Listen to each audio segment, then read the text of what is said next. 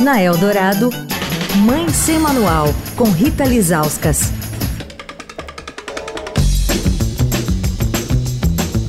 Oi, gente, Mãe Sem Manual começando a semana em que vamos falar de congelamento de óvulos. Algumas mulheres não pensaram ainda sobre o assunto, acreditam que isso é algo longe da realidade delas, mas é cada vez maior o número das que veem nessa possibilidade uma forma de planejar o futuro, né? E poder se dedicar antes da maternidade aos projetos pessoais.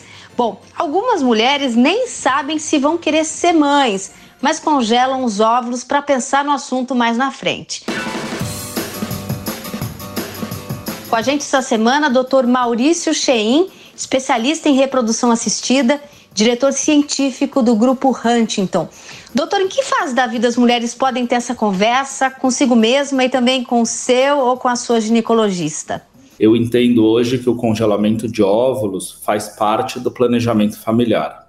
E veja que há anos atrás, quando a gente pensava em planejamento familiar, era a mulher se dirigir ao ginecologista, fazer lá os seus exames de rotina e pensar em como não engravidar de forma não planejada, pensar num contraceptivo. Esse era o pensamento. E agora veja que o planejamento familiar inclui também planejar o quando eu vou engravidar e se esse quando eu vou engravidar, se o meu relógio biológico ainda vai dizer, olha, é possível que o seu plano dê certo ou não. Então, no fundo, hoje eu entendo que o planejamento familiar passa pela contracepção, mas passa também pela concepção, passa pelo desejo reprodutivo.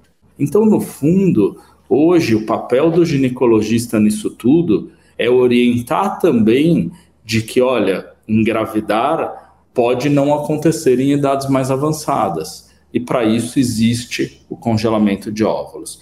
Para isso existe, além dos exames básicos de coletar um Papa Nicolau, examinar as mamas, conversar do dia a dia ginecológico, olhar para algo importante que se chama reserva ovariana. Amanhã a gente continua conversando sobre esse assunto. Quer falar com a coluna? Escreve para mãe sem manual, arroba estadão.com. Rita Lisauskas, para a Rádio Dourado, a rádio dos melhores ouvintes. Você ouviu Mãe Sem Manual, com Rita Lisauskas.